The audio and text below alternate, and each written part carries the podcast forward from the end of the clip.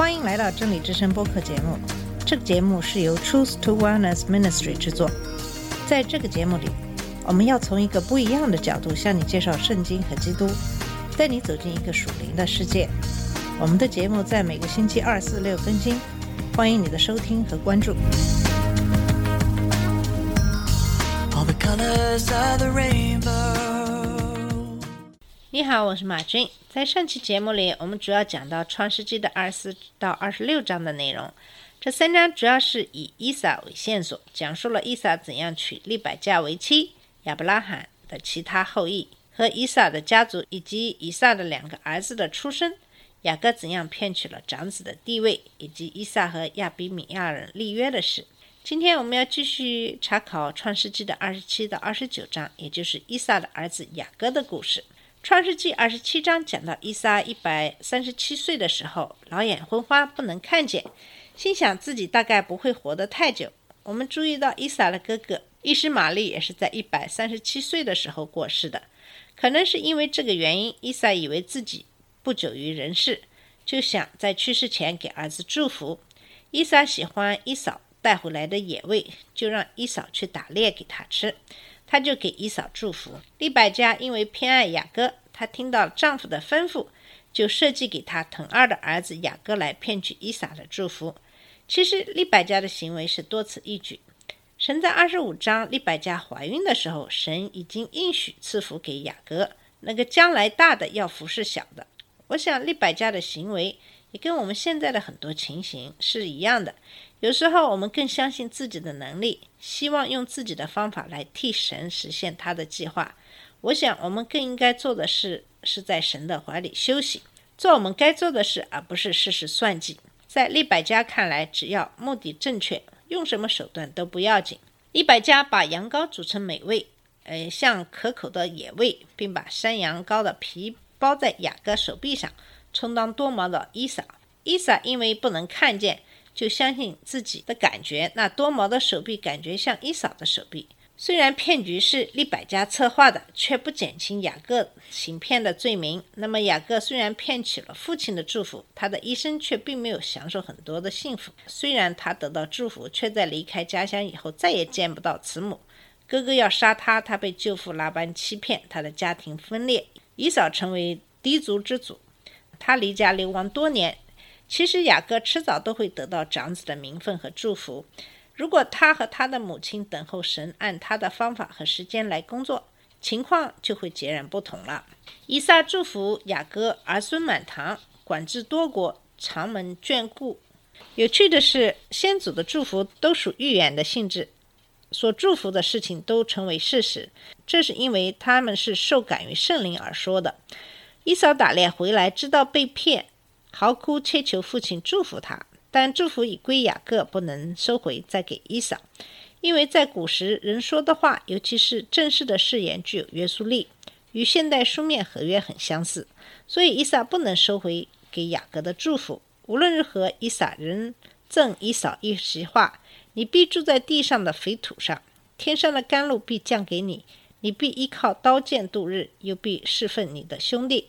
当你变得烦躁的时候，必从你镜像上挣开他的恶。这是指以东人将要寄居沙漠为战士，受以色列人管辖。但终有一天，他们要叛变，脱离以色列人权下。预言下半部分在犹大王约兰在位期间应验了。以扫计划在父亲死后居丧的日子结束，就杀他的兄弟雅各。利百加知道了，便通知雅各启程，逃到哈兰，到他哥哥拉班家里。他不但害怕伊嫂杀死雅各，还怕伊嫂一走了之，或在手足相残中被杀。一瞬间，他便失去两个儿子。他解释要雅各回到拉班那里的原因，是因为怕雅各也娶好人的妻子为妻，像伊嫂一样。本来以为雅各会很快回来，但他一去便是二十多年。他的父亲可能仍然活着，但母亲却已离世了。创世纪二十八章，伊撒叫了雅各来，给他祝福，叫他起身往巴旦亚兰去。巴旦亚兰是米索波大米的地区，在那里他可以娶与母亲同族的女子为妻，而不娶迦南女子为妻。这是触发伊扫娶以实玛利的女儿为妻。以为借此可以重得父亲的祝福。以扫自以为这样会讨神的欢心，却不知所做的乃是违反神旨意的。这样做是得罪神的，因为神并不希望他们另娶一妻。二十八章十到十九节讲雅各在伯特利做了一个奇怪的梦。伯特利是在耶路撒冷以北大约十六公里，别是巴以北大约一百公里处。雅各在梦中看见有一把梯子立在地上，梯子的头顶着天，表示天与地，尤其是荣耀的神与孤零的人实在有不能分割的亲密关系。雅各在旷野无路可走，但神不绝人之路。世上的交通可以断绝，天上的交通总是畅达。此时雅各内心可能百感交集，对自己过去所做的感到悔疚，现在感到孤单，对将来的前路感到迷茫。神恩待他，与他立约，正如他与亚伯拉罕和以撒立约一样。十三到十五节，神对雅各所说的话乃是肯定。第四节，以撒对雅各的祝福，神的话中没有一点责备，而是一连串的应许和祝福。从我是耶和华开始，他的应许从过去一直延展到遥远的将来，从雅各现在所在之处开展到地的四方，更从他个人扩展到全人类。注意，神应许与雅各同在，我也与你同在，保护他。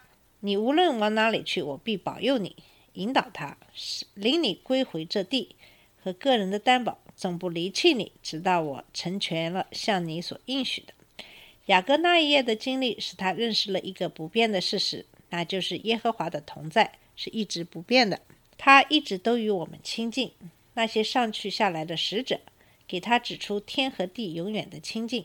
并且他所听见神的声音，正是那位很久与他亲近者的声音。因此，当他睡醒以后，他认识了这宝贵的事实，把原先名为露丝的地名起名叫伯特利，意思就是神的家。雅各在伯特利遇见神，感到万分的惊喜。在此之前，他从未与神有过个人接触，他对神的认识只是二手的听闻。如今，他亲自与神面对面的遇见。所以，遇见神通常是信徒灵命长进的第一步。随后，雅各似乎要与神讨价还价。其实，他向神讨的比神应许赐他的还要少。雅各未能单信靠神的话，可见他的信心仍未坚固。他要与神达成协议，要神履行承诺，才做十分之一的奉献。另一种说法是，这个“弱”字只不过希伯来誓言固有的一部分。雅各只想约束自己，无条件的做十分之一的奉献。创世纪二十九章主要讲的是雅各与妻子及其后裔。雅各离开别是巴往哈兰去，他抵达巴旦亚兰，就被领到田间，有从哈兰来的牧人在那里照料羊群。神安排的时间天衣无缝。正当雅各与牧人交谈时，拉杰就领着羊群来到这里。雅各是个好牧人，就奇怪为为什么所有牧人在日间仍可喂羊的时候守在井旁。他们解释，必等羊群聚齐，才把井盖打开。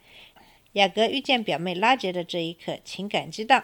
稍后，拉班遇见外甥雅各的时候也是一样。在十五节，你虽是我的骨肉，岂可白白的服侍我？请告诉我，你要什么为工价？这话表面好听得很，其实拉班的意思是说，你不应当白吃我的饭，应当给我做一点事情。我就给你一点钱。拉班不过用一句好听的话来说出他的意思而已。从前雅各在家里是做儿子，今天在这里竟做了故宫，这是神在环境中给他的管教。拉班答应雅各服侍他七年，就可娶拉姐为妻。雅各因为深爱拉姐，就看这七年如同几天。人为了心里所盼望的东西，即使长时间的工作，也觉得值得。我们侍奉主也当如此。我们最重要和最有价值的目标是值得我们付上代价的，并专心等候。电视电影里给我们一些错觉，就是所有问题都要在一小时内解决，我们想要的东西要立刻得到。其实我们不要陷入这种思想的陷阱里。真正的生活并不是如此的。忍耐是我们最需要的，也是最难做到的事情。不过它又是达成目标的关键。莉亚是拉杰的姐姐。莉亚双眼无神，外表不吸引人；拉杰却生得美貌俊秀。按照习俗，新婚当晚，新娘披着面纱进入新郎房间。你可以想象，亚哥在第二天清早醒来，发现新娘原来是莉亚，他真的非常的生气。拉班戏弄他，就借口说按当地习俗，长女要先出嫁。拉班又说：“你为了这个满了七日，我就把那个也给你，你再为他服侍我七年。”拉班的聪明在于知道雅各不会为利亚而服侍他七年，所以机智这个手段，再多利用他七年。拉班为两个女儿只摆设了一次婚宴，这是他吝啬的又一实例。七天的婚宴过后，雅各也娶了拉姐为妻，再为他服侍拉班多七年。雅各欺骗过人，这时候他也是自作自受。拉班的头脑其实和雅各是一样的，也是一个做买卖的头脑。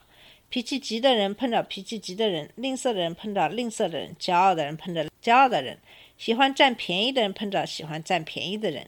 这些都是神的磨练和对付，因着神的管教，把雅各放在拉班这样的人那里。